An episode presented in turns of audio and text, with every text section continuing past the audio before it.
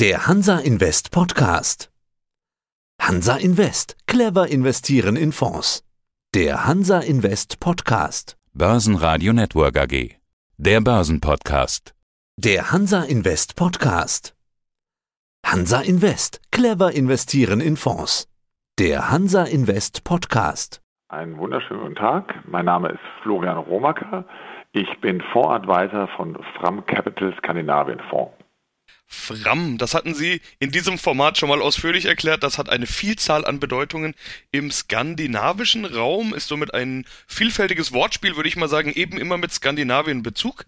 Skandinavien, das ist eben Ihr Anlageraum, da kennen Sie sich gut aus, da haben Sie viele Kontakte, viel Erfahrung. Ich freue mich über das Gespräch. Raus aus der deutschen Brille, in der man ja doch immer so ein kleines bisschen drinsteckt und dann in eine Region, die man nicht unbedingt jeden Tag vor Augen hat. Amerika ist ja so die zweite Brille, die wir tragen, Skandinavien nicht unbedingt unbedingt, aber die Themen, die ich besprechen möchte, sind eigentlich trotzdem dieselben. Die Energiekrise, die trifft Europa hart. Auch Skandinavien ist Europa, also würde ich damit gerne einsteigen. Wie sehr trifft die Energiekrise die skandinavischen Länder?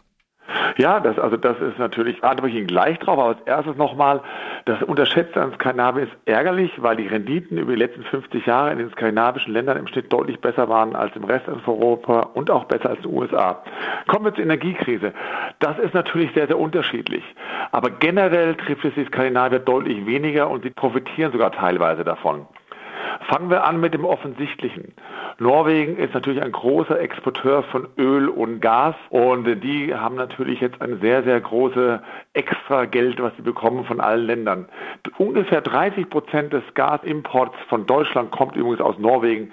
Der sollte sicher sein, wird aber auch für die Deutschen teurer werden. Das ist so der erste Blick, den man hat. Große Profiteure Norwegen. Der zweite Blick ist vielleicht noch interessanter. Der zweite Blick ist nämlich, dass die Skandinavier ihre Hausaufgaben gemacht haben bei der Stromerzeugung. Und da steht auch Norwegen natürlich explizit besonders gut da. Im Jahre 2021 hat Norwegen 92 Prozent seines Stroms aus Wasserkraft erzeugt, 7 Prozent aus Windkraft. Das heißt, äh, die mussten fast gar nichts aus äh, klassischen Energieträgern äh, dazu kaufen. Das hat natürlich die Auswirkung, dass für viele, viele Firmen die Energie deutlich günstiger ist.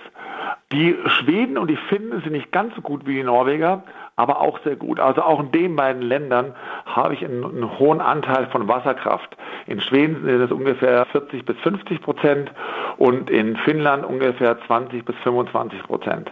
Rechne ich dann dazu noch die Kernenergie, die in Schweden aktuell gut 30 Prozent ausmacht und in Finnland 35 Prozent, ist auch hier der konventionelle Teil, wenn ich Wind abrechne, bei Schweden war das letztes Jahr noch 5 Prozent und bei äh, Finnland 28 Prozent.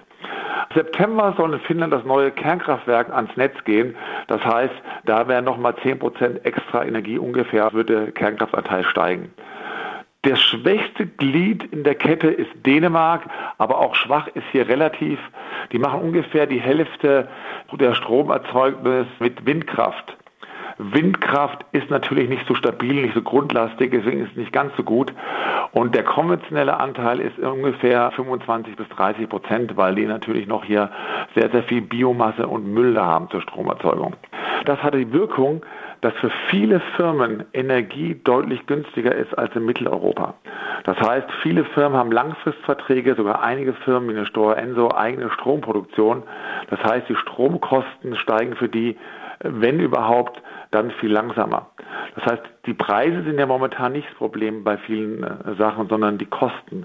Und da haben sie einen Kostenfaktor, der deutlich, deutlich geringer ist als in Mitteleuropa und das ist ein Wettbewerbsvorteil, meiner Meinung nach dieser Energiekrise liegt ja etwas ganz anderes zugrunde, nämlich der Krieg, den Russland in der Ukraine führt. Finnland hat ja fast schon sowas wie eine Urangst vor Russland, würde ich mal sagen. Auch Schweden will statt der ewigen Neutralität jetzt in die NATO. Äh, der Krieg ist also auch in Skandinavien oder vielleicht sogar gerade in Skandinavien ein wichtiges Thema. Wie nehmen Sie das wahr?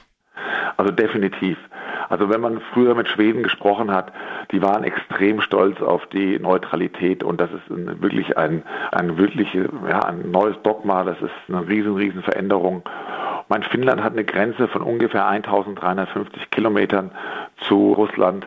Und wenn man sich die einzelnen Länder anschaut, ist auch die finnische Volkswirtschaft negativ betroffen oder da ist es relevant weil Finnland hat bis dato ungefähr 8 Prozent seiner Ausführungen nach Russland gemacht. Das wird natürlich deutlich weniger werden. Oder auch eine Firma wie Fortum, die große Assets in St. Petersburg hat oder auch eine Firma wie Nokian Tires, die ungefähr 75 Prozent ihrer Pkw-Reifen in Russland hergestellt haben. Für diese Firmen ist es natürlich eine ganz, ganz schlechte Nachricht. Gut zu wissen, dass in dem Fonds Fram Capital Skandinavien praktisch nur ein einziger Wert drin ist mit einem höheren Russland-Ukraine-Anteil. Diese Firma heißt Elopak und die macht Verpackungen so wie Tetra Pak-Wettbewerber und die hat ungefähr 12 Prozent der Umsätze in diesen beiden Ländern gehabt. Die Firma ist aber so toll, dass wir sie trotzdem behalten im Nachhaltigkeitsaspekt. Aber wenn ein Land, sagen wir mal, negativ am stärksten betroffen ist von der Entwicklung, dann ist es Finnland. Die Kriegsfolgen, also die Sanktionen, äh, die Energiekrise und vieles mehr, die sorgen bei uns für eine immer stärker werdende Rezessionsangst. Die macht sich regelrecht breit. Wie steht's um die ökonomischen Aussichten in den skandinavischen Ländern? Hat man da auch so große Sorge vor der Zukunft? Kriegsfolgen, Rezessionsangst? Ich sage mal so, Rezessionsangst ist, glaube ich, momentan ein globales Problem. Aber die Skandinavier haben einen Vorteil. A, sind deutlich, deutlich mit weniger Bremsspuren aus der Corona-Krise gekommen. Da können wir lange darüber diskutieren, aber ein Maßstab dafür ist, dass die Verschuldung in Schweden und Dänemark um die 40 Prozent vom Bruttoinlandsprodukt ist. In Finnland liegen wir ungefähr bei 68 Prozent, wie gesagt, und in Dänemark, Schweden bei um die 40 Prozent. Und die Norweger haben ja sowieso extrem viel Geld in der Kasse durch ihre Öleinnahmen. Das heißt, die Länder sind noch flexibel und es gibt überall Bremsspuren. Also Komponentenprobleme haben auch schwedische Maschinenbauer, gar keine Frage. Und wenn die Nachfrage global einbricht, würde es die Skandinavier auch treffen aber es wird sie eben weniger treffen. Es wird sie in dem Sinne weniger treffen, dass der Staat stärker agieren kann. Es wird sie in dem Sinne weniger treffen, dass sie auf der Kostenseite, die wir vorher schon besprochen haben, gewisse Vorteile haben. Ein Begriff, den Sie genannt haben, den möchte ich aufgreifen. Corona. Das Thema rückt ja doch, auch wenn sich's anfühlt, als wäre Corona hinter uns, nach und nach hier und da immer mal wieder in den Fokus. Da ist in Skandinavien ja interessant, dass vor allen Dingen Schweden ja seinen eigenen Weg gehen wollte. Man hatte immer vom schwedischen Sonderweg gesprochen. Wie ist denn die Corona-Lage in Skandinavien jetzt? Davon bekommt man ja auch immer nicht ganz so viel mit. Ich glaube, man bekommt deswegen nicht so viel mit, weil es kein so großes Thema dort mehr ist. Also die sind da relativ entspannt ich glaube auch, dass der schwedische Weg und auch wie die Skandinavier gemacht haben, im Endeffekt nicht schlecht war. Also ganz, ganz am Anfang hatte man in den Altenheimen in Schweden Probleme gehabt mit einer Übersterblichkeit.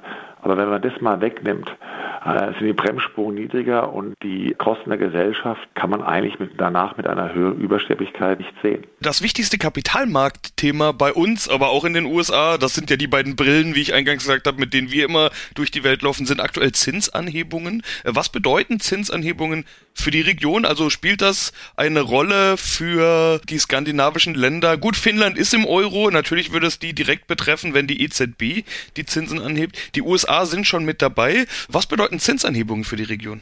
Die Zinsanhebung ist ein ganz, ganz wichtiger Punkt. Das macht es extrem spannend weil es gibt jetzt interessanterweise eine Diskrepanz in Skandinavien, die ich bisher so nicht gesehen habe. Also die Schweden und die Norweger haben angefangen, die Zinsen deutlich stärker anzuheben. Die Schweden werden noch drei Zinssteigerungen machen dieses Jahr. Die Norweger haben gerade gestern nochmal die Zinsen um 0,5 Prozent angehoben, sind jetzt bei 1,25 Prozent Zinsen. Das heißt, die Zinsschere zwischen Schweden, Norwegen und der Eurozone wird nach oben gehen. Und interessanterweise sind sowohl die Schweden als auch die Norweger Krone relativ schwach. Die haben dieses Jahr 4, 4,5 Prozent gegenüber dem Euro verloren. Seit Gründung des Fonds ungefähr 12 Prozent. Und ich glaube, dass das jetzt eine Zeit wird, gerade wenn die Zinsschere herausgeht, dass dann sowohl eine Norweger als auch eine Schwedenkrone hier Unterstützung haben und der Fonds statt Gegenwind mal Rückenwind bekommen kann.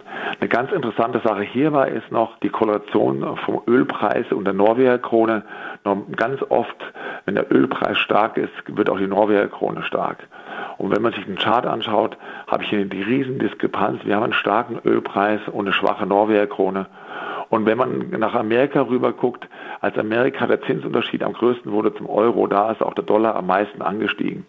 Und deswegen bin ich der Meinung, dass die skandinavischen Währungen, also die Schweden und Norweger Krone, unterbewertet sind und eigentlich jetzt hier demnächst anziehen müssten.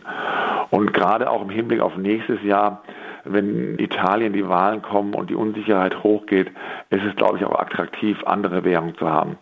Sie haben ja den Euro schon angesprochen, Finnland, also da gibt es natürlich keinen Spielraum. Die Dänen sind, waren vorhin die D-Mark gelingt, sind an Euro gelingt. Also da wird es auf der Währungsseite weiterhin auch stabil bleiben. Da gibt es zum Euro keine Verschiebung. Der Fonds hat aber momentan eine extrem hohe Gewichtung in Norwegen, ein Drittel ungefähr was deutlich mehr ist als der Anteil und auch, weil der Markt am größten ist, eine hohe Gewichtung in Schweden. Das heißt, wenn ich Norwegen und Schweden zusammennehme, ist ungefähr 70 Prozent des Fondsvolumens momentan in den beiden Währungen. Und es gibt nochmal sozusagen meiner nach aktuell eine besonders spannende Situation für Leute, die auch mal ein bisschen aus dem Euroraum rausgucken wollen. Hm, jetzt haben Sie schon was zur Positionierung gesagt. Ich habe noch eine eher allgemeingültige Frage, einen letzten Punkt, über den wir noch sprechen sollten. Inflation. Wir wissen ja, dass selbst im Euroraum die Inflation in den unterschiedlichen Ländern schon ganz unterschiedlich ausgeprägt ist. Äh, wie ist es im skandinavischen Raum? Haben die auch Inflationsprobleme? Wie groß äh, sind denn in den Ländern, in ihren Zielländern die Inflationssorgen?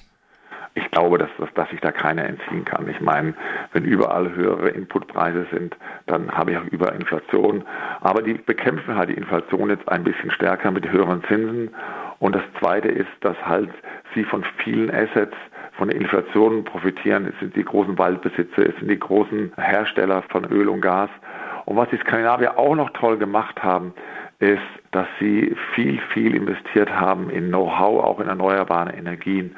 Und das wird sich auch die nächsten Jahre definitiv meiner Meinung nach ausbezahlen, dass man da früh dran war mit Innovation. Gerade ein Land das wie Norwegen, das extrem viel Öl und Gas hat, ist da da stark. Der Fonds hat sich auch dementsprechend positioniert, dass er viele Unternehmen drin haben, die von gewissen inflationären Tendenzen auch profitieren.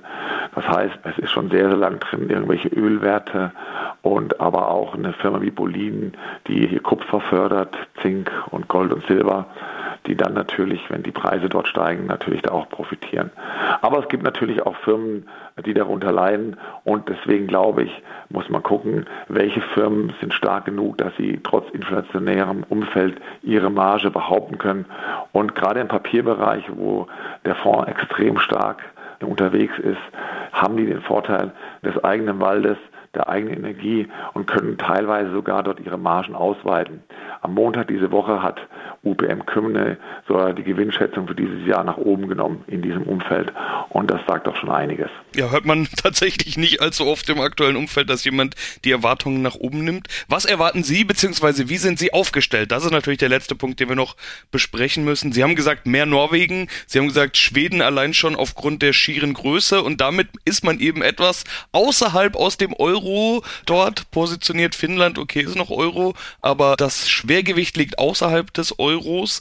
Dann haben sie noch gesagt, eben abseits der Energiekrise und abseits der Inflation positioniert. Wie gut sind sie damit aufgestellt? Erwarten sie ein gutes Jahr? Momentan sind ja alle, alle angeschlagen. Es ist, immer verwegen, ein gutes Jahr zu erwarten, aber ich erwarte ein Jahr, wo ich mit den Werten, die im Portfolio sind, mit vielen hoffentlich noch eine absolute Performance mache bis Ende des Jahres. Aber wie gesagt, ist natürlich schwer. Eine Glaskugel hat keiner. Wenn eine tiefgreife Rezession kommt, dann wird es natürlich extrem schwierig. Aber wie Sie schon sagten, ich habe so wenig Finnland wie noch nie im Portfolio und dann auch finnische Werte wie eine Nokia oder auch eine UPM, eine Stora, die jetzt meiner Meinung nach von der allgemeinen Konjunktur nicht so abhängig sind. Also wo ich ein strukturelles Wachstum habe, wo jetzt die Konjunktur keine Rolle spielt. Oder auch, sagen wir, Offshore-Windkraftanlagen, Betreiber Orsted, die profitieren vom höheren Strompreis. Ich glaube, Offshore-Windkraftanlagen werden gebaut, egal was die Konjunktur jetzt macht, weil einfach strukturell das extrem wichtig ist, die Energieversorgung auf breitere Beine zu stellen. Gerade da habe ich zum Beispiel eine Firma drin wie NKT, die die Kabel herstellt, um die Windkraft-Offshore-Anlagen anzubinden. Hier ein Oligopol. Also da gibt es schon spannende, spannende Sachen. Und wenn man auch da mit dem Management spricht, sind die sehr, sehr zuversichtlich, ihre Gewinne in den nächsten Jahren deutlich steigern zu können, quasi in einem relativ, auch in einem Umfeld der Rezession. Ja, dann wünsche ich Ihnen erstmal viel Erfolg für den Sommer. Wir sind gespannt, wie es weitergeht. Und äh, vielen Dank für den Blick über den Tellerrand, Herr Rumacker. Vielen Dank. Ich danke Ihnen auch und wünsche Ihnen noch einen schönen Tag. Das war der Hansa Invest Podcast. Clever investieren in Fonds. Börsenradio Network AG. Das war der Hansa Invest Podcast. Clever investieren in Fonds.